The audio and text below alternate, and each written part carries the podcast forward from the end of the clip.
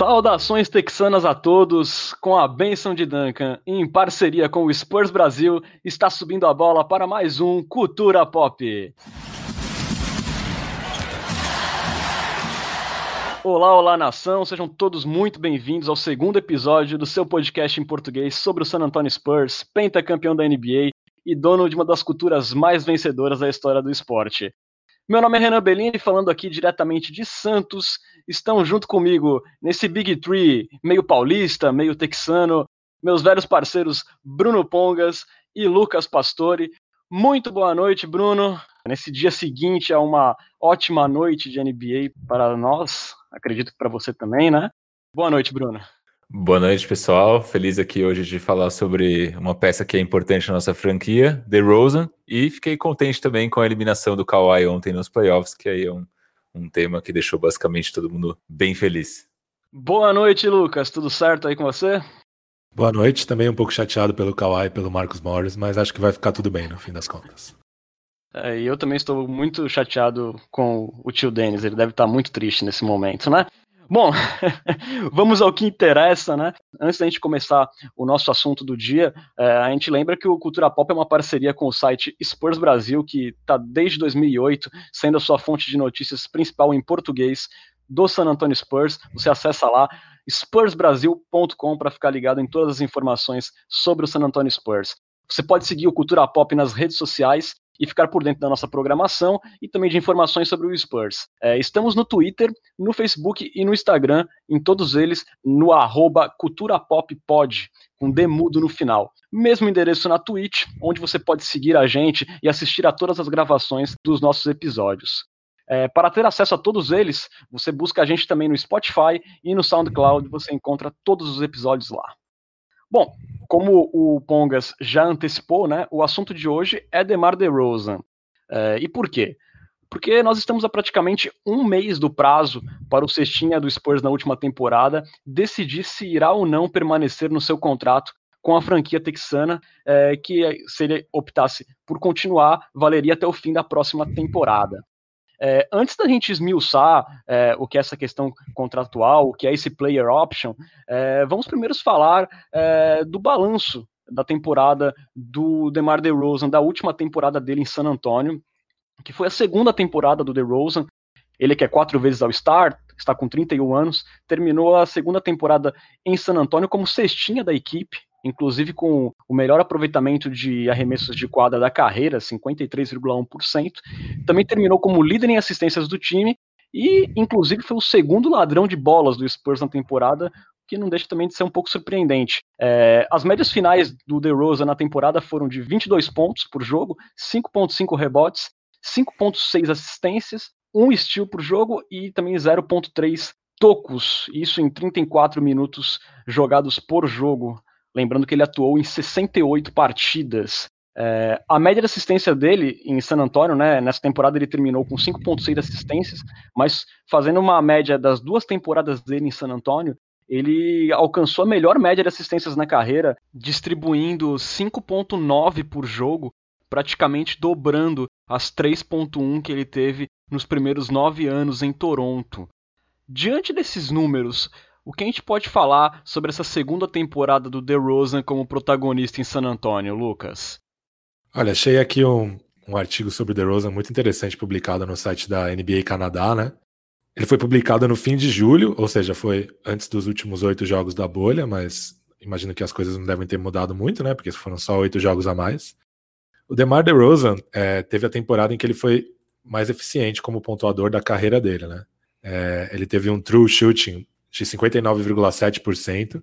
Essa é uma métrica que leva em consideração o aproveitamento nos arremessos e a dificuldade deles, ou seja, ela corrige, né, o cara que arremessa mais de três e tal, para ele não sair prejudicado. E entre todos os jogadores da NBA que tiveram pelo menos 20 pontos por jogo, só 11 tiveram um true shooting melhor que o do, que DeRozan. Ou seja, foi uma temporada realmente muito eficiente dele. O que é surpreendente, porque a gente né, tá numa NBA que cada vez mais estimula os arremessos de três. O DeMar DeRozan arremessou só 3,1% das bolas dele na temporada de três pontos. Só 20 jogadores de toda a NBA tiveram uma porcentagem menor que essa. 19 jogadores de garrafão e o Ben Simmons, que né, não arremessa de três nem ferrando.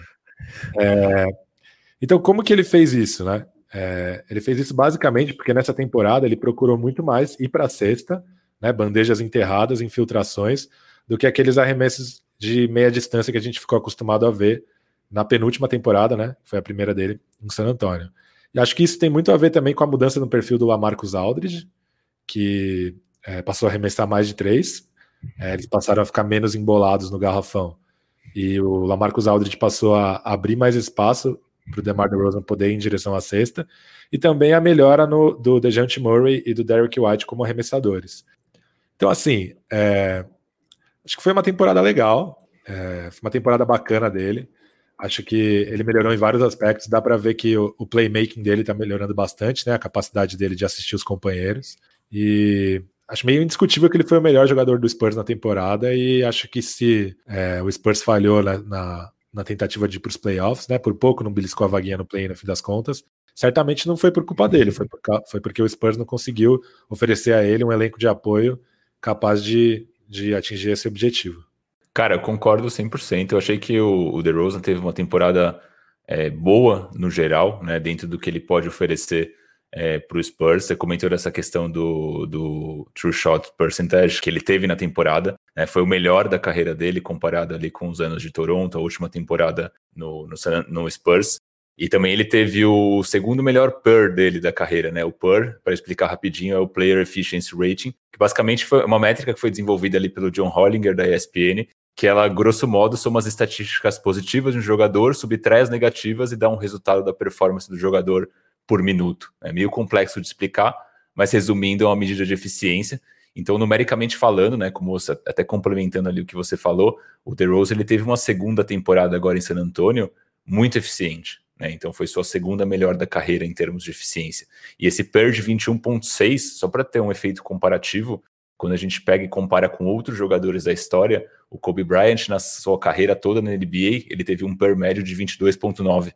Então, uma diferença aí super baixa. E esse, esse PER de 21,6 do DeRozan, ele fica à frente de jogadores aí que fizeram história na liga. Então, alguns casos como Paul Gasol, Clyde Drexler, Allen Iverson, Chris Bosh, Steve Nash. Então, em questão de eficiência, realmente a temporada do, do DeRozan foi muito interessante. E também teve outro ponto que acho que o Renan puxou na introdução, né? Os rebotes e as assistências dele foram as duas, essas temporadas no, no Spurs foram as duas melhores da, da carreira dele, né? Aí contabilizando a época de Toronto e tudo mais. Foi a melhor temporada em aproveitamento de arremessos, que mostra que ele realmente foi um jogador eficiente. E a gente viu um novo jogador, né? Tava dando uma olhada ontem no Basketball Reference.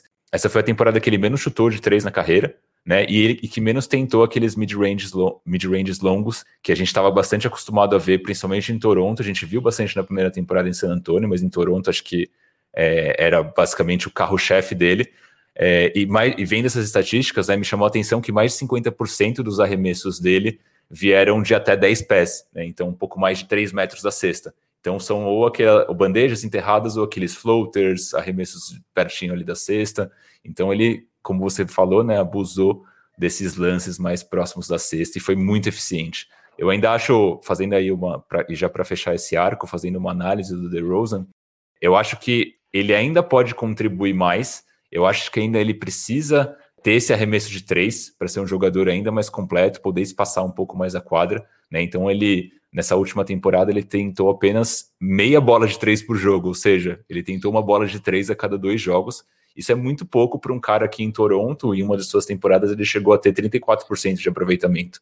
Não é um aproveitamento dos sonhos, mas também não é um aproveitamento muito ruim, né? Então acho que seria muito interessante se ele conseguisse desenvolver esse jogo de três, porque isso tornaria ele uma ameaça muito mais é, perigosa para qualquer equipe na liga. Então acho que aí só para resumir, né, foi uma temporada para mim muito boa, muito eficiente do DeRozan, uma pena que a gente não conseguiu chegar nos playoffs, mas concordo que não foi uma culpa dele, e sim é, o fato de o Spurs não ter um, um, grande time nesse exato momento, teve problema com, com lesões, caso do, do Aldridge e tudo mais, então, mas no geral, vejo como uma temporada interessante. Pois é, é eu só tenho dúvida se com 31 anos ainda consiga mudar esse estilo e desenvolver um, um chute de três É, ele, ele chutava, ele chegou a chutar mais em Toronto, como o Bruno falou, né? Mas parece que em certo momento lá falaram para ele parar, né? Começa realmente a concentrar o seu jogo no mid-range e aí ele se tornou esse jogador que é, ele é muito assassino da, no, na meia distância, mas o chute de três realmente deixa a desejar. Eu não, não tenho certeza se é, a gente deveria esperar que ele evoluísse esse chute de três ou se de repente a franquia conseguisse colocar chutadores mais confiáveis em volta dele, ele poderia render mais, né? Porque a gente vê que o DeJounte Murray e o Derek White estão chutando bem melhor do que eles chutavam, é, especialmente o DeJounte Murray, mas eles ainda não são gatilhos, estão longe disso. É, e a gente tem essa deficiência, essa falta de um gatilho é, no perímetro também para ser mais um, uma arma para ser acionado pelo DeMar DeRozan e se tornar é, pontos valiosos para San Antonio do perímetro, né?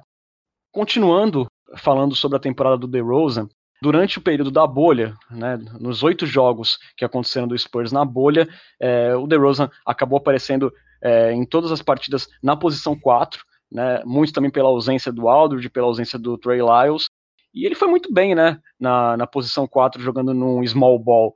É, vocês acham que pode é o caminho para a próxima temporada você é, o Pop colocar o DeMar DeRozan saindo jogando na 4 e trazendo mais jovens para a rotação, colocando o Looney Walker na 3, é, jogando o Keldon Johnson na segunda unidade. Vocês acham que pode ser um caminho mesmo o DeRozan jogando é, de power forward?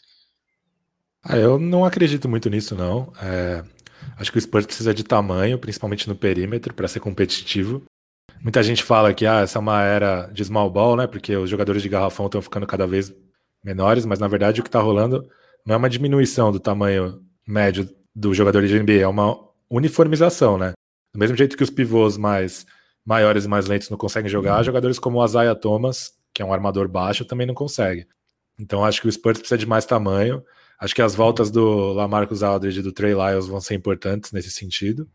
E acho também que que o Spurs deve procurar agentes livres e novatos é, para essas posições 3, 4 e 5.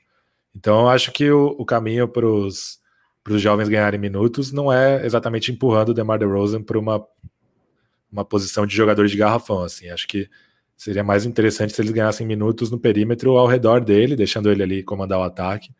E aí funcionando como condutores de bola secundários, arremessadores, bloqueadores, cortando sem a bola, fazendo é, funções desse tipo. Sim, eu concordo, eu concordo com o Lucas nesse ponto. Eu acho que não é o caminho empurrar o, o DeRozan para o garrafão, até porque quando a gente olha aí os rumores do pré-draft que a gente tem visto, a gente tem visto muito os especialistas falando que o Spurs provavelmente vai atrás ou de um jogador de garrafão ou de um ala com altura, né? Aquele 3D, alguém que seja capaz de defender muito bem e arremessar de três no ataque. Então, olhando para o que vem sendo falado, mas até para o atual elenco do Spurs, é, faz muito mais sentido o Spurs explorar esses cenários via ou troca ou é, draft do que começar a empurrar o DeRozan para uma posição 4, é, que talvez não faça mais tanto sentido, mesmo dentro de um small ball, ele é um jogador baixo para a posição 4, na minha visão. Ele tem ali 6'6", 2 metros, 2 metros, 2 metros e 1. É, então, acho que é, deixaria o Spurs muito limitado fisicamente. É um time que já tem limitações físicas olhando para o elenco atual, né? Inclusive foi uma das, um dos pontos que a gente é, vê os torcedores, os especialistas abordando muito, né? O time do Spurs é um time baixo e fraco, né? Então você olha ali Patrick Mills, Bellinelli, Bryn Forbes, é, são jogadores pequenos, fracos, não tem um físico, não se destacam pelo físico, e acho que o Spurs tem que ir na, na contramão disso nesse exato momento. Então acho que é, não, não, vejo isso acontecendo no, no, na próxima temporada também.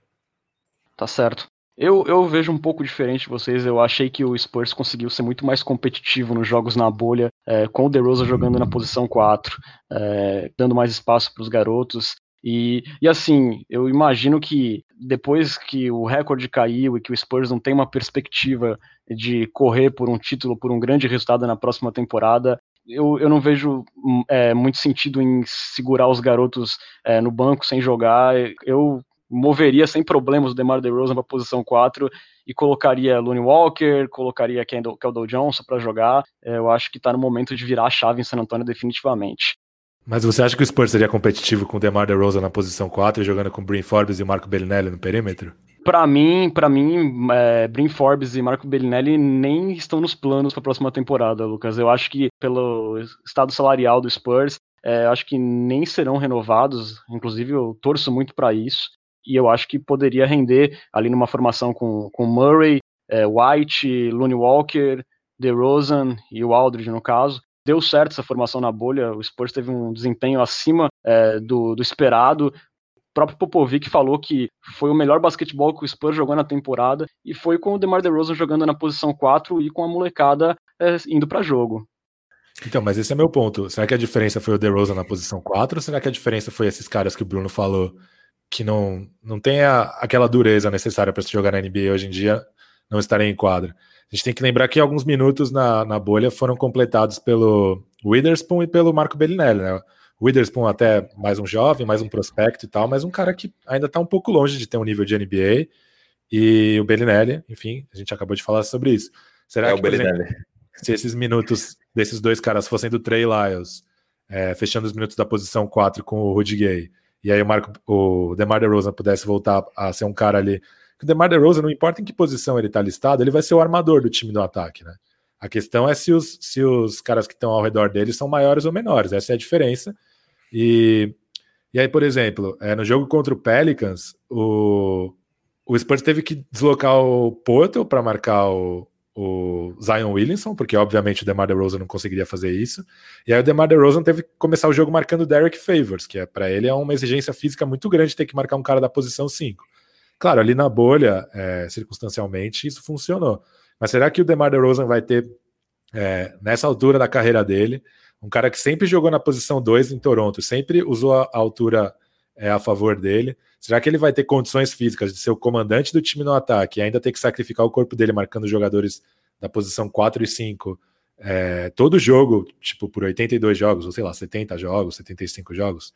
Eu tenho dificuldade de imaginar um cenário desse tipo, assim.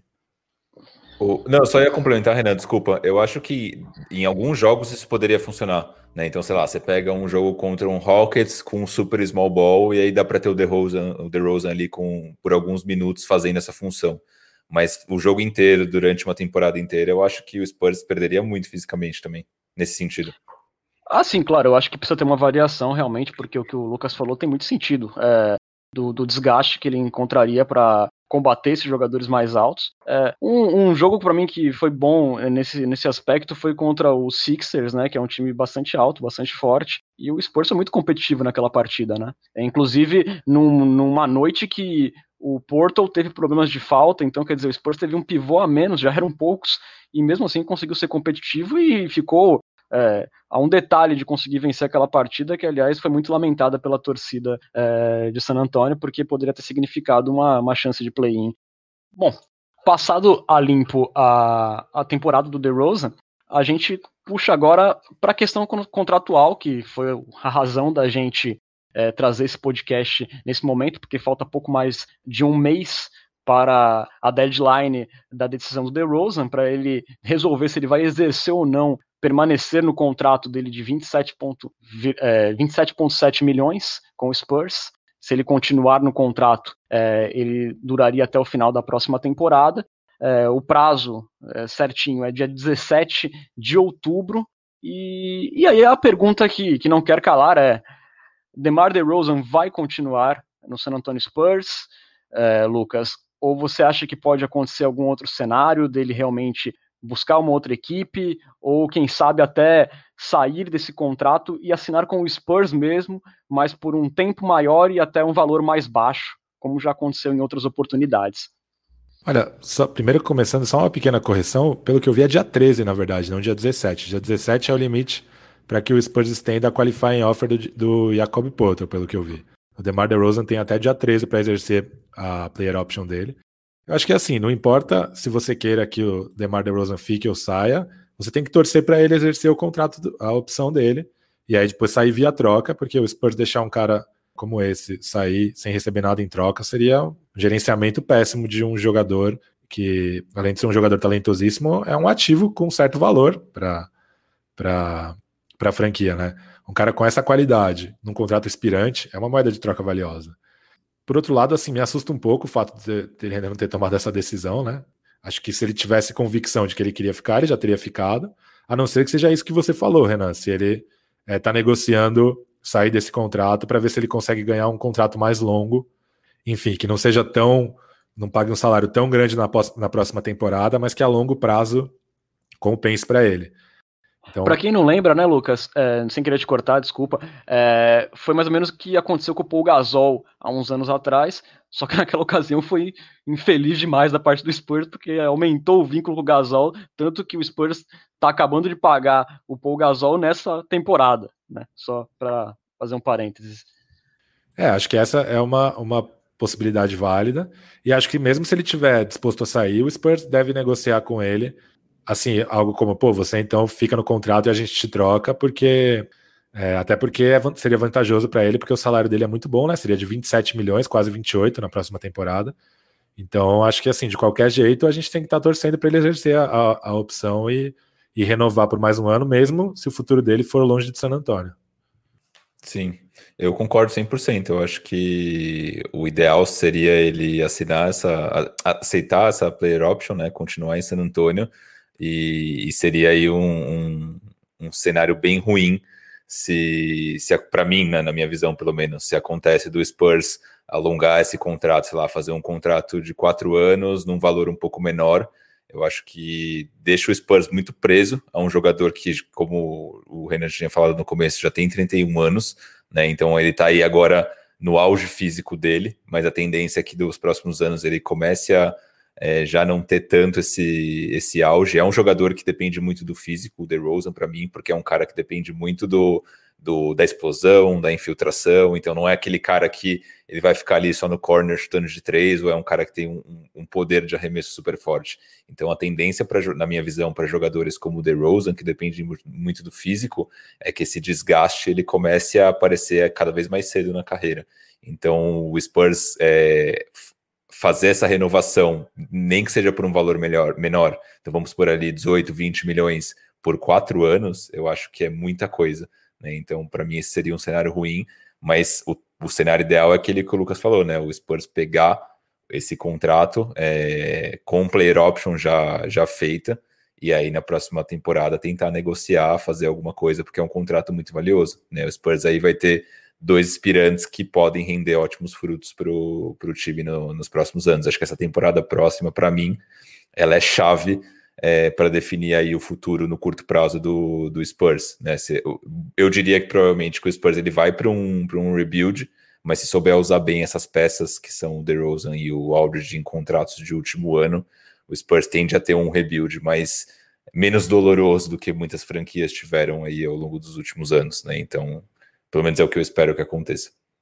Lucas, você também vê é, da mesma forma que o, que o Bruno que o ideal seria fazer um contrato assim não muito alto e visando uma negociação mesmo, ou você acha que de repente o DeRozan pode ser é, o cara que vai que vai acompanhar o crescimento desses jovens, desse núcleo jovem do Spurs e ele pode até ficar por mais tempo do que do que o Bruno acha que seria o ideal?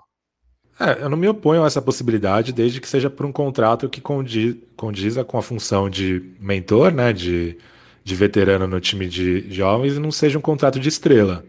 Porque se o Spurs precisar pagar um contrato de estrela para alguém, melhor que seja para uma estrela é, que tenha uma linha do tempo mais conduzente com a do resto do elenco. Né? Hoje, entre os caras que têm contrato com a próxima temporada, o Aldridge, o, o DeRozan e o Gay têm uma linha de, do tempo muito diferente da, do, da dos prospectos, dos jovens prospectos. Né? Então, eu, sinceramente, eu gosto do DeRozan, acho ele um cara bacana, assim, acho ele um cara, um cara legal para se ter no, no, elenco, porque ele, apesar de ser um cara que não é exatamente mais criativo com a bola, ele também não é um cara, assim, individualista no sentido de ser um cara é, de ego forte, que exige privilégios e tal. Então, é, eu gostaria, mas desde que seja nesse formato, que ele exerça a opção para ficar mais um ano, depois negocie um contrato é, amigável para o Spurs e não que a gente assine agora, nessa temporada, um contrato mais longo e com um salário muito grande para ele. Bom, vamos aguardar, porque o que o Pesca falou faz muito sentido de, se for para dar um salário mais alto, ser para uma grande estrela, mas a gente também convive com a realidade de San Antonio de ser um mercado pequeno. Então, assim, o Spurs já aconteceu em outras oportunidades de ter condições de trazer jogadores financeiramente, mas os jogadores acabarem não vindo. Então, de repente, será que desperdiçar é, um All-Star é, e ficar sem nenhum All-Star no time, de repente, seja uma boa para o Spurs, que tem tanta dificuldade de atrair grandes, grandes estrelas da NBA? Sim, eu acho que nesse caso, né, de ser um, um mercado menos competitivo do que, sei lá, Los Angeles, Miami, o caminho para mim, por isso que eu acho que a próxima temporada ela é ainda mais chave se a gente pensar nesse cenário, né? Porque é uma oportunidade de o Spurs usar esses dois jogadores que são, que ainda têm um bom valor de mercado, para começar uma reconstrução e que não seja uma reconstrução tão dolorosa. Porque DeRozan e Aldridge no mercado hoje ainda valem peças interessantes, ainda valem picks interessantes, né? O que eu acho que não pode ocorrer é o Spurs deixar esses morrer com esses contratos na mão e aí passar aí 10 anos num rebuild eterno que nem aconteceu com o Sixers antes de no, no período ali entre Gudala e, e Embiid, né? Que ficou aí 10 anos ou mais sem, sem ir para os playoffs, sempre aí nas últimas posições da, da, da Conferência Leste. Então, para mim, essa temporada, pensando nesse cenário, ela é ainda mais chave. Agora, eu concordo com o que o Lucas falou em relação ao contrato do DeRozan. Se for um contrato que seja amigável para o Spurs, é, eu, eu, sou a favor de estender. Né? A gente falou ali no comecinho do, do episódio é, sobre isso. E o DeRozan teve uma boa temporada. Ele é um jogador útil, né? Então, é, de, de, forma alguma, a mensagem que eu quero transmitir é que o DeRozan não é esse jogador útil. Ele é um, ele é um bom jogador, ele é um cara bom mas, ao mesmo, mas ele não é o, aquele alpha dog que a gente gostaria de ter no time. Eu acho que ele pode ser um bom jogador complementar, mas ele está longe de ser a estrela principal que a gente precisa ter num time se a gente quiser sonhar com um campeonato. Até porque ele também sofre com essa comparação constante com o Kawhi Leonard, por razões óbvias, o Spurs tem muito, o torcedor do Spurs tem muito vivo na memória a figura de franchise player, primeiro com o Tim Duncan, que é um dos maiores jogadores da história, e depois com o Kawhi Leonard. E o DeRozan é um excelente jogador, mas ele não está nessa mesma prateleira desses últimos dois jogadores. Então ele também sofre um pouco com isso. Uh, às vezes tem, há uma expectativa acima do que o DeRozan pode entregar. Eu acho que acontece isso, sim. É, uma última, para a gente fechar esse assunto sobre preferências é, do DeRozan ficar ou não, vocês acham que algum outro jogador no elenco vai virar um, de, um DeMar DeRozan? Assim, é, apesar do, do Dejante Murray ter sido o cara que mais teve a bola na mão dos jovens prospectos na temporada, eu não boto muita fé que ele um dia seja o DeMar DeRozan ou um cara parecido. Acho que o Spurs deveria tentar desenvolvê-lo em algo parecido com o Iguodala, assim, um condutor de bola secundário ou até terciário no ataque, é, e um cara que é um arremessador, é um cara que corta para cesta sem a bola, é um cara que pode até fazer corta-luzes, né? Aproveitando o tamanho dele. E aí é um cara que gasta toda a energia na defesa. Então, a comparação que eu tenho do Murray é, é o Iguodala. O Derek White, ele é, um, ele é um cara que eu acho que. Ele é, eu gosto muito dele. Ele é um cara que, é, para mim, talvez hoje seja o jogador, meu jogador preferido no, no, Spurs. Mas ele é um cara que eu acho que já tá muito perto do teto dele, né? Ele é bem mais velho que os outros prospectos. E eu vejo ele com um cara parecido com o George Hill, assim. O nosso amado Keldinho é um cara que é, ele impressiona pela força física para um cara do tamanho dele, é um cara que tem um potencial para ser um defensor muito bom. Ainda parece tal, tal com um arremesso um pouco irregular. Então ele é um cara que eu penso como um Marcos Smart, assim. Eu acho que ele é um cara que pode ser um jogador parecido com o Marcos Smart. O único cara que eu tenho alguma esperança que possa ser uma estrela um dia na NBA é o Lonnie Walker. Eu acho que ele é um cara que tem um teto muito alto. As atuações na bolha dele foram um pouco decepcionantes, né? A gente viu ele em momentos mais estrelares na temporada, como aquela vitória sobre o Rockets. Por outro lado, ele é um cara que melhorou é, a relação assistências turnovers dele na bolha, ou seja, ele teve uma relação melhor. Ele bateu o recorde pessoal de assistências em um jogo. E, e ele é o cara que tem toda aquela combinação de atleticismo, de ferramentas técnicas. Então, ele é o único cara que eu tenho alguma esperança que possa ser um DeRozan um dia. Os outros três, sinceramente, eu não tenho muita esperança, não. Eu, eu concordo em partes com, com o Pesca, eu concordo em relação ao DeJounte Murray. Eu não vejo ele tanto como o Iguodala por uma questão de tamanho, mas vejo ele bastante como um George Hill, talvez. Né? Um jogador que ele pode é, ter os seus momentos úteis no ataque, é, mas é um, um, conhecido por sua defesa, basicamente. Pelo menos o George Hill do San Antonio era mais esse perfil. É, Derek White eu concordo também, eu acho que é um cara que ele já atingiu ali um teto, ele não é ele já chegou mais velho à NBA, né? Ele, se não me engano, ficou os quatro anos no, no college, então ele não vejo ainda um campo muito para desenvolver em relação ao White. É, mas em relação ao Keldon, eu vejo aí sim muito espaço, né? Um cara jovem. A gente viu aí a evolução dele na. Quer dizer, nem dá para dizer que a gente viu uma evolução, porque ele tinha entrado muito pouco nos, nos primeiros jogos da temporada, mas a gente viu que ele entrou super bem na bolha, corpo pronto para NBA, ele foi muito bem na defesa, conseguiu ser muito útil no ataque. Então, acho que ele tem potencial aí de ser um jogador não, não diria que uma estrela de, de, de, primeiro escalão, mas acho que ele tem potencial de ser um jogador é, bastante participativo nos próximos anos. E sobre o Lune, sim, eu também concordo. Acho que ele tem um teto é, enorme, embora não tenha ido muito bem na bolha. É, até a gente viu um, é, acho que a gente chegou a discutir isso no, no, primeiro episódio, né? A gente viu momentos do, do Lune na temporada regular pré-bolha melhores do que na bolha, né? Eu esperava um pouco mais do Lune durante a bolha, mas acho que tem um teto muito grande. Mas eu, o único ponto aí que eu discordo do Pesca é em relação ao Keldon, eu ainda vejo o Keldon como um jogador que tem um, um teto bastante alto com base no que a gente viu na bolha, né? Foram oito jogos, é muito pouco para chegar e dizer, não, o Keldon vai ser um é. puta jogador com base nesses oito jogos, né? Mas foram, foi uma, uma mostragem bastante animadora na minha, na minha visão. É, foi um recorte, foi um recorte curto, mas animador. E eu também concordo com o Pesca que eu acho que o que pode chegar mais perto de ser um DeMar DeRozan, de ser um All-Star realmente tem mais potencial é o Looney Walker também, na minha opinião. Um último comentário, Renan. O, se o Pesca comparou o Keldon com o Marcos Smart, se ele chegar nesse patamar, vendo que o Smart está jogando nos playoffs, a gente está super bem. Adoro o Smart, é um dos meus jogadores preferidos da, da NBA. Ah, e tem o Samanit também, né? Vai saber. Sim. É, vamos agora falar quais seriam os impactos é, da continuidade do DeRozan e da saída dele em números. É, no caso hoje, o Spurs tem oito, oito contratos garantidos, tem a player option do DeRozan, tem é, a qualifying offer do Jacob Portal e tem mais três contratos não garantidos, né, que é do Lyles, do Metu e do Tyler Zeller.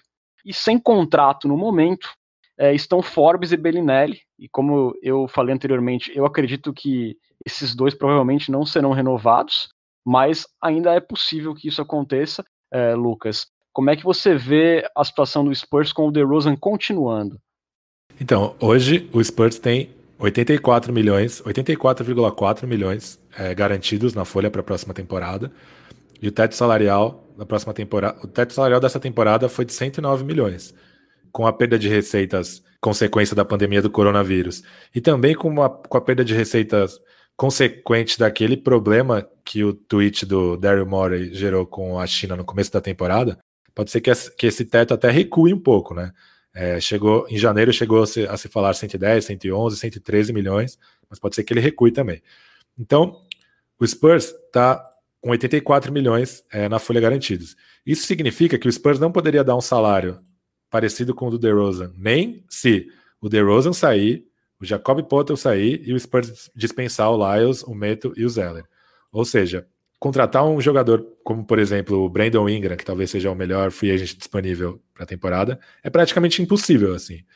Então, acho que não tem muito por que a gente torcer que o que o DeRozan saia na esperança de conseguir um jogador melhor. É praticamente impossível, pelo menos via free agency. Por isso que acho que o melhor caminho é torcer para que ele fique e aí o Spurs buscar os reforços com reforços pontuais, né? Então a gente sempre tem que lembrar que não importa a sua situação salarial, você sempre pode contratar novatos, ou seja, o Spurs pode assinar com a sua escolha de primeira rodada do próximo draft e com a escolha de segunda, se assim quiser. Você sempre tem a, a mid-level exception, que é um salário médio do, do ano anterior, que você pode dar mesmo estando acima do salário. E, e aí você pode dar salários mínimos e você pode também renovar contrato o que a gente espera que não seja o caso do Bellinelli e do Forbes, mas de repente pode ser o caso do Witherspoon, por exemplo, um 15º, 14º jogador ali. É, o Spurs ainda tem, tem escolhas é, de outros drafts que também poderiam ser contratadas sobre essa exceção dos novatos, mas acho que hoje é um pouco já é, é um pouco improvável que o Spurs contrate esses caras. É, se eu não me engano, os últimos que sobraram nessa situação são o Nikola Milutinov, é, o Kadila Lane e o Adam Hanga. acho que já são três cartas fora do baralho.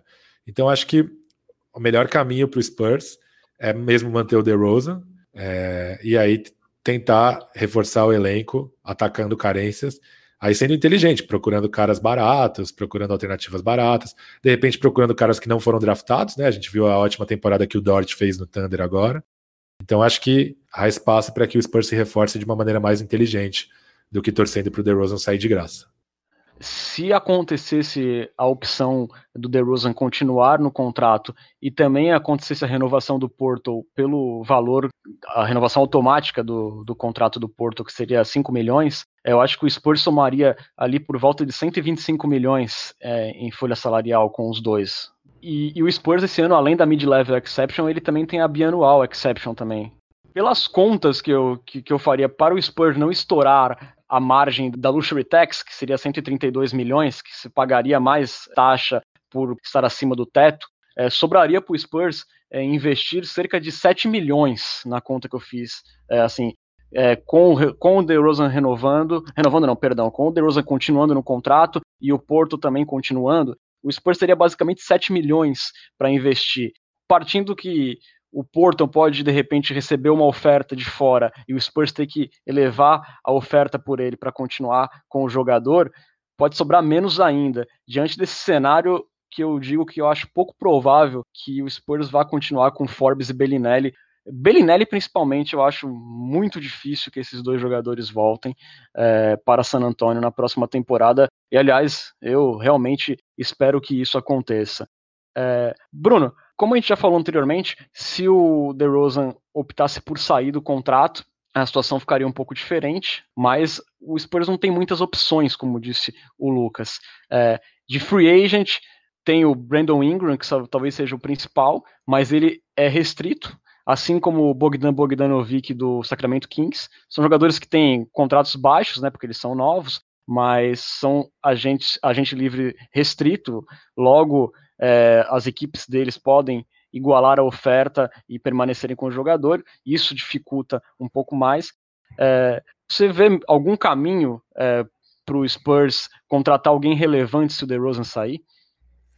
Cara, difícil. É, confesso que agora eu não estou com a lista do, dos free agents que não são restritos, teria que ver quem está disponível. Mas aí, emendando no ponto que o, que o Pesca tinha falado, desses caras que a gente tem ali os direitos, né? Ele comentou do Kajla Lane, do Adam Hanga e do Milutinov. O Adam Hanga eu acho que já não faz muito sentido, é um jogador de 31 anos que teve já alguns problemas com o Spurs, né? A gente comentou isso no primeiro episódio. O Lane é um cara de 28, já não é mais garoto, mas o Milutinov tem 25 ainda, é um cara que está é, em desenvolvimento, podemos dizer assim. E é um cara que ele é, uma, é um jogador super útil na, na Europa. É um cara grande, é, tem experiência de Euroleague e tudo mais. É um cara que eu acho que encaixaria bem no Spurs em algum momento. Poderia ser um reforço é, que o Spurs teria sem um custo muito alto. Né? Tem gente falando do Campasso no Spurs também. Campasso é um jogador incrível. Tem outros times aí dizendo que estão na disputa por ele, mas seria mais um jogador baixo dentro dessa rotação de armadores, né? O Campasso, se não me engano, ele é um tem menos de um tem 1,80, um pouco menos talvez, até menos do que 1,80. Então, fora da NBA, vejo possibilidades, né? O caso do Minute 9. Dentro da NBA, confesso que não, que não tenho de cabeça essa lista. Não sei se vocês têm aí algum jogador em mente, de, de restritos, pelo menos, né? Tem o, tem o Bertans, tem o, o Christian Wood, poderia ser interessante. Então, foi uma temporada, fim de temporada muito boa. Acho que é um cara com algum star power. Tem, e aí, mas aí, a partir daí, já começa a ficar, tipo, caras como Jay Crowder, por exemplo, seria uma boa contratação, mas aí já seria um, uma queda bem acentuada em relação ao DeRozan, né? É, Seria um cara até... bem complementar no elenco ali, né? Eu até pensei também no o, o Jeremy Grant, é, player option no, no, Denver Nuggets. Ele ganha 9 milhões hoje no, no, Nuggets, mas talvez receba alguma proposta melhor até, né? Porque é, devido ao sucesso do Nuggets nessa temporada. É, é, não seriam jogadores nem perto do impacto do DeRozan, são jogadores mais de grupo do que mais de rotação do que outra coisa, né? É, partindo do princípio que o DeRozan continue, que é o que todos nós esperamos, a gente falou muito em possibilidades de troca. Eu soube que vocês andaram preparando aí algumas brincadeiras no, no simulador de trocas. Eles nem falaram no grupo do WhatsApp aqui para mim, porque eles quiseram guardar surpresa com trocas possíveis bombásticas aí. Você quer falar alguma possibilidade, Lucas? Olha, as minhas trocas, sinceramente, elas são meio pessimistas, assim, porque eu, eu, parti, eu parti de alguns, alguns pressupostos, né? O primeiro é que eu acho que o Spurs não vai conseguir um astro pelo DeRozan. Então, eu julguei que a parte mais importante para o Spurs seria conseguir contratos expirantes em troca para manter a flexibilidade salarial para temporada 2001-2022, porque ao fim da próxima temporada também terminam os contratos do, do Mills, do Gay e do Aldridge. Esse é o primeiro ponto. Segundo ponto, eu tentei pegar só times que precisariam de um jogador como o DeRozan, é, e ao mesmo tempo, os times que precisariam do DeRozan possivelmente não teriam a promessa dele de renovação de contrato por mais uma temporada, o que tornariam ele um ativo um pouco menos valorizado. Então eu fiz três propostas de troca aqui que eu acho realistas, tomando todo, todo esse é, todo esse cenário em, em, consideração. Eu vou começar da que eu acho que seria menos vantajosa para o Spurs até a que eu acho mais vantajosa, certo? Então, a primeira proposta que eu tenho seria com o nosso querido New York Knicks, que acho que é uma franquia que é super carente de ter um jogador como o DeRozan. Acho que para ele seria excelente. Seria um, um cara que poderia levar torcida e tal. Seria o franchise player sem sombra de dúvidas. Mas aí é aquilo que eu falei, o DeRozan provavelmente não estaria disposto a já chegar assinando um contrato a longo termo provavelmente ia jogar essa temporada para ver no que rola. Então, a gente tem que saber também que o Knicks estaria correndo o risco de pagar ativos por uma temporada só do cara. Então, o que eu pensei? Wayne Ellington, que seria um cara que chegaria mais para compor elenco, assim, para jogar jogos em que os, os novatos estiverem fora ou o Mills for, for poupado. E aí o Red Bullock, que eu acho que esse sim é um jogador interessante, que o Spurs conseguiria pegar ele num valor que no momento que o valor dele está em baixa, porque na temporada passada ele teve problemas físicos e tal. Só que a temporada retrasada dele foi muito boa e é um jogador que casaria bem no Spurs, porque ele tem tamanho de ala, uma defesa relativamente interessante e um ótimo arremesso. E o ativo mais valioso que seria a escolha 8. É, tendo a escolha 8 e a escolha 11, o Spurs poderia, por exemplo, deixar o Porto sair e pegar um ala e um pivô. Poderia fazer alguma combinação, por exemplo, o Atiwa e o, e o Okoro, ou, ou quem sabe dar a sorte do Advija sobrar nessa escolha 8 e tal. Então acho que seria um jeito do Spurs limpar a folha salarial, fazer uma aposta no Red Bullock e aí pegar mais um novato ali com as escolhas 8 e 11. Quem sabe até de repente com essas escolhas 11 e 11 conseguiria subir para 6, para 5, pegar o Advision ou até de repente o Kylian Reis para ser é, numa tentativa de achar esse franchise player do futuro. Então essa é a minha primeira proposta aí. Eu fiz uma proposta com o Knicks, acho que um pouco mais otimista do que a sua, confesso. É, embora a pick 8 seja interessante, né? Você ter ali duas picks de, de, de primeiro round entre a, as 11 primeiras é, é atrativo.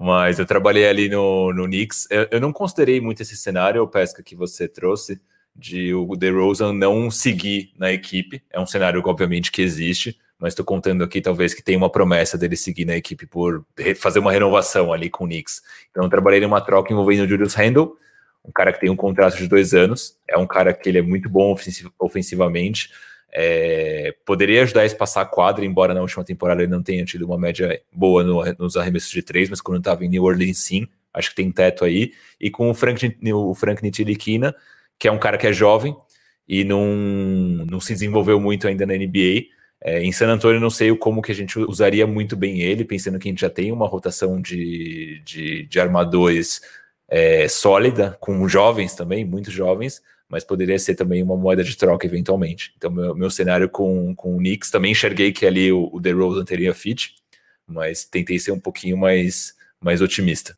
Antes do Lucas falar mais uma, há duas semanas atrás circulou um boato que talvez é, pudesse ter alguma sinalização de proposta entre Spurs e Heat, porque o DeRozan é muito chegado no Jimmy Butler, né?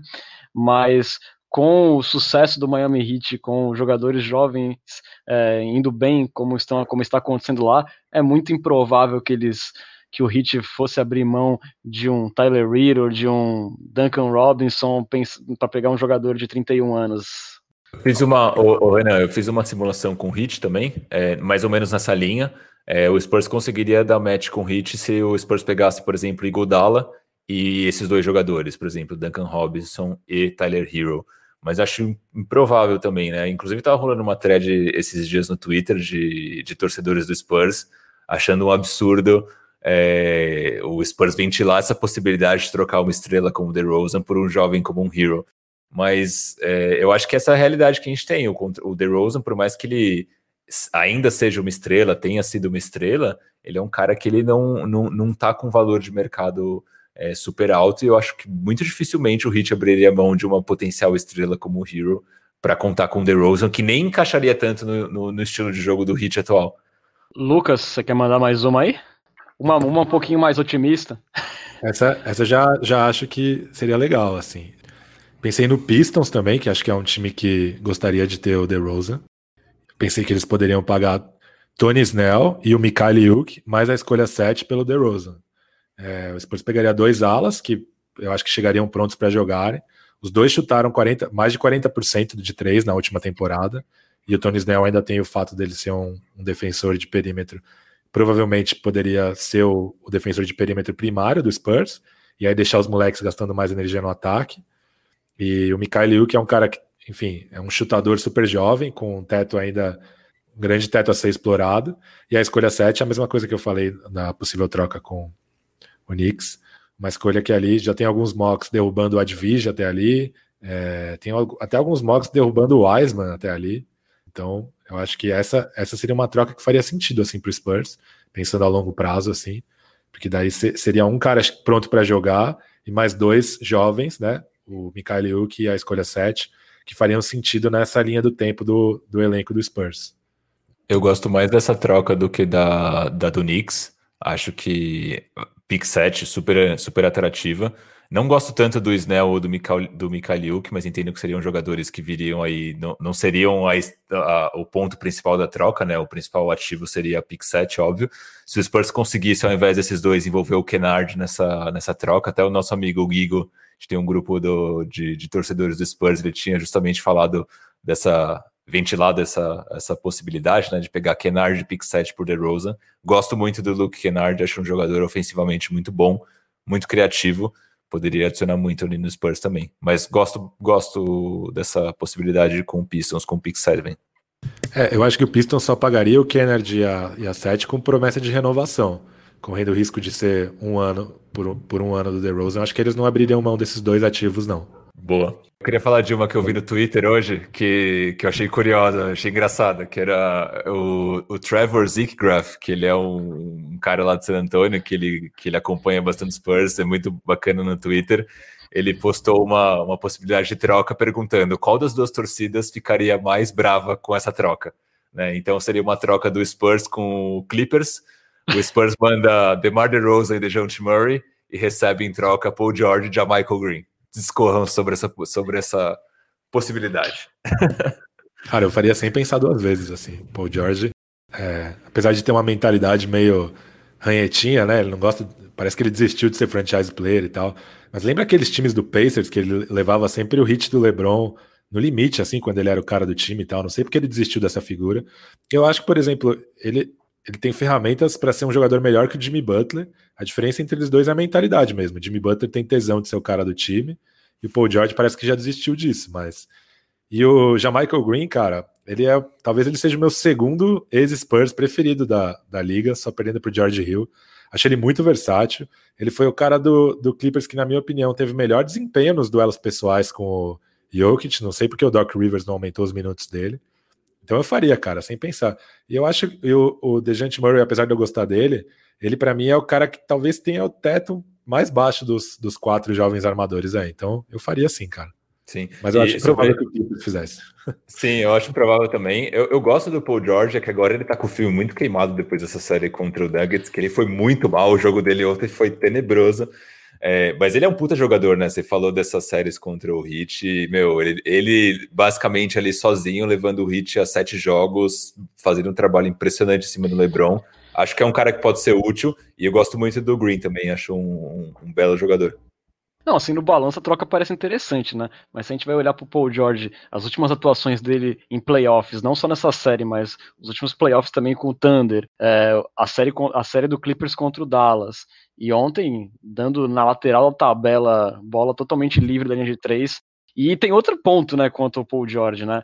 Ele foi um cara que forçou troca em Oklahoma quando o Kawhi chamou ele para jogar com ele em Los Angeles, né? Então, assim, já, já sofremos uma vez, não sei se seria interessante sofrer de novo com, com um jogador com esse perfil, né? O Pesca tinha mais uma para fechar. Ah, o Pesca tem mais. Manda a bala. Tem uma bombástica aqui. Bota pan. Bota pan aí para mim. Bota pan para mim. Aproxima aqui, aproxima. Vou falar de uma vez. É, essa eu gostaria muito e eu acho que essa faz todo sentido, hein? Eu acho que essa o outro time faria mesmo sem a, a promessa da renovação do DeRozan. E eu acho que essa faz sentido para todas as partes envolvidas, inclusive para os jogadores. Vocês estão prontos? Putz, vai, banda. Nicolas Batum e a 3 pelo DeRozan. Puta animal. Pela 3, né?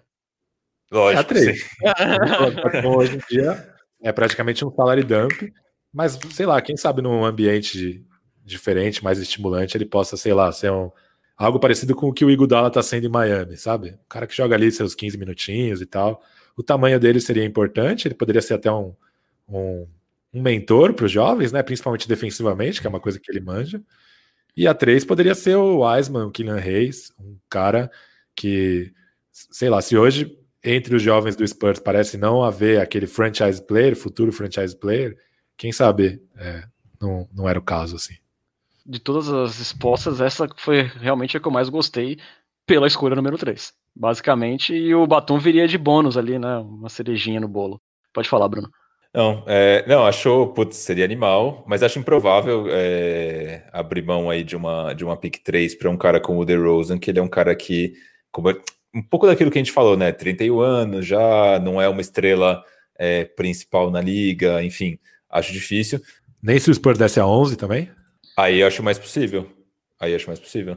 Mas aí é, é um pouco ousada, talvez, talvez teria que vir mais alguma coisa em troca. Mas acho interessante. Porra, pick 3 é. Dá pra pegar um cara que pode ser o futuro da franquia. Se, se for um acerto ali, né? Mas enfim. Um, um outro, um outro. Só para fechar esse arco, um outro time que eu acho que tem potencial de, de, do Spurs se envolver numa troca seria o próprio Nets, né? Porque o Nets ele é um time ali estelar. E o Spurs poderia até pensar em envolver o próprio Aldridge e o DeRozan num pack e tentar colher ali uns jogadores jovens, né? Como o Lever, George Allen, o próprio Torian Prince. Enfim, é, o, o Nets é um time que ele tá pronto para ganhar, né? E adicionar ali um cara como o Aldridge no elenco, meu, seria um seria para ganhar na próxima temporada, né? Então poderia ter. O Luau Cabarro também jogou muito bem na bolha, né? Também poderia ser um, um cara para estar nesse pacote aí de repente, um cara que casaria bem no elenco do Spurs. Sim, tem caras, tem caras novos também, né? Tem o próprio Zanamusa, tem o Kuruks, que se envolveu ali em algumas polêmicas, não sei se quanto teria fit no Spurs, mas é um cara que fez uma primeira temporada promissora, a segunda nem tanto, mas ele teria que analisar bem, né? O próprio Jarrett Allen, ele é um cara, é um prospecto interessante, mas ele é um cara que ele estagnou no Nets, né? Ele teve uma primeira temporada muito boa, mas não, não teve uma evolução muito muito clara nas duas temporadas seguintes, então teria que analisar com muito cuidado essa, essa troca com o Nets. É, mas eu não vejo. uma sign and trade pelo Joey Harris também, né? Pro, pro Nets não perder ele de mãos abanando também. Sim, sim. Mas eh, quanto ao Jarrett Allen, eu acho que o Nets não abriria a mão do, do Allen por um Lamarcus Aldridge ou por, pelo DeMar DeRozan, até pela questão da idade, eu acho que eles não abririam mão assim. É que eu acho que o Nets ele tá muito naquele mindset que ele tava quando trouxe é, Paul, Paul Pierce, Pierce. Garner. Eles estão prontos para ganhar, né? Eles têm as ferramentas, né? Eles têm um time fortíssimo se contar com Duran saudável e com Kairi saudável. E se adicionar ali o Aldridge no pacote, eu nem, nem considero tanto o DeRozan, é, mas se você adicionar o Aldridge nesse pacote, fica um time muito difícil de ser batido. Né? Porque o Aldridge, além dele ser uma ameaça ofensivamente, ele defensivamente ele é um cara que ele tem feito temporadas muito boas no, em San Antonio. Aí você pega esse Aldridge jogando junto com o DeAndre Jordan, poderia ser um garrafão bastante imponente na defesa. Né? E no ataque o Aldridge é um cara que, que ele é muito bom também. Aí você pega um ataque que ainda tem Duran, Kyrie, seria um time com potencial absurdo. Com certeza.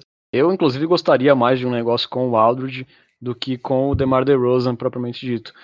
Para mim seria fantástico se a gente conseguisse alguns jovens pelo Lamarcus Aldridge, que, que tá numa, num ano de contrato e, e é um jogador que eu imagino que, que será envolvido em troca no meio, no meio dessa temporada. Para mim seria fantástico ele com 35 anos rendendo alguns jovens jogadores para San Antônio.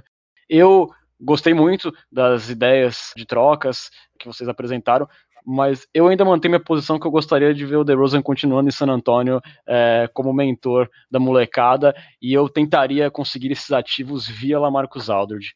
Bom, dita minha opinião, que eu já falei demais também, vamos para as considerações finais. É, considerações finais não. Primeiro vamos para a participação dos amigos internautas. Bruno, a gente tem perguntas, temos interações aí da galera que nos acompanha. Vamos de amigos internautas. Bom, teve o um comentário ali do Yuri Colonese, que ele falou da. Tava falando ali um pouco sobre o DeMar DeRozan, né? Que ele espera que a player option aconteça e que a gente consiga ao menos trocá-lo. E teve dois comentários que a gente recebeu no. Duas perguntas, na verdade, que a gente recebeu no Instagram, mas acho que a gente já respondeu elas ao longo da, do debate. A primeira é do Bruno Santana, que ele pergunta se o, se o DeRozan fica ou vai. Acho que a gente falou bastante disso ao longo da, da live e aqui do podcast. E depois o Brinel Arcanjo, ele pergunta, é, num cenário de sign and trade, quais seriam as melhores opções e se tem rumores de franquias interessadas no Demar, que a gente já falou um pouco disso também. E depois ele complementa, ele fala que ele pessoalmente gostaria que o DeRozan ficasse, mas acha que ele não vai querer. É isso, galera. Vamos encerrando por aqui, senhores. É, muito obrigado aí por mais um bloco de análise e resenhas sobre o San Antonio Spurs. Suas considerações finais, Bruno. Ah, foi pô, sensacional estar aqui mais uma vez com, com vocês. Gostei muito de fazer esse momento especulações, né, no via ali Trade Machine. Gostei muito da possibilidade ali com, com Batum e Pick 3. Acho improvável, a, a, a, a, potencial trade com o Pistons, com Pistons me, me parece interessante também. Mas foi divertido, gente. Obrigado, agradeço um montão. E até o próximo episódio na semana que vem. Valeu, Lucas. Valeu, pessoal. Queria aproveitar o espaço para, falando em nome do podcast, mandar um abraço para Manuela Ramos, né? Além da área Manuca, que sempre acompanhou a gente lá no Spurs Brasil, mandou umas mensagens super legais para a gente no Instagram. Então queria agradecer e mandar um abraço para ela. Valeu, pessoal. Até a próxima. Valeu, galera. Lembrando que você encontra todos os nossos podcasts lá no Spotify. Você procura Cultura Pop no Spotify, também no SoundCloud, www.soundcloud.com/barra Cultura Pop Pod. Nas redes sociais é o mesmo endereço, arroba Cultura Pop Pod, com demudo no final. E é isso, gente. Você esteve na companhia de Renan Bellini, Bruno Pongas e Lucas Pastore. Voltamos na semana que vem com muito mais informações e resenhas sobre o nosso querido San Antonio Spurs. Muito obrigado pela audiência, até a próxima. E em tempo, tio Denis, aquele abraço.